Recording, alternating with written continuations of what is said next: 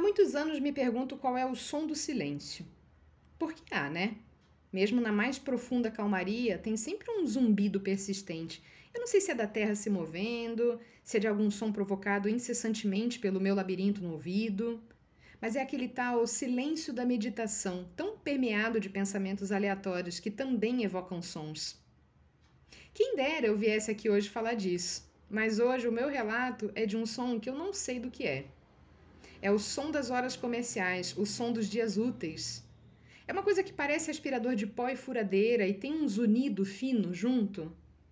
De onde vem não se sabe, mas se cessa sempre perto do fim do dia, quando toca a sirene do bosque, pontualmente às 17h40.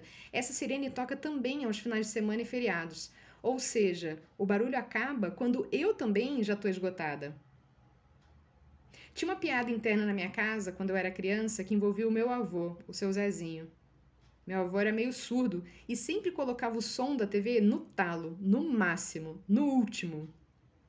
Depois, quando ele não estava por perto, os meus avós moravam no Rio e a gente morava em São Paulo, e eventualmente o som estava alto, alguém sempre perguntava: Zezinho chegou?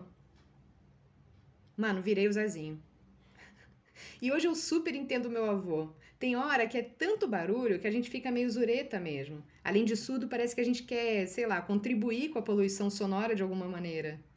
Eu gosto de identificar o meu som no som dos sons.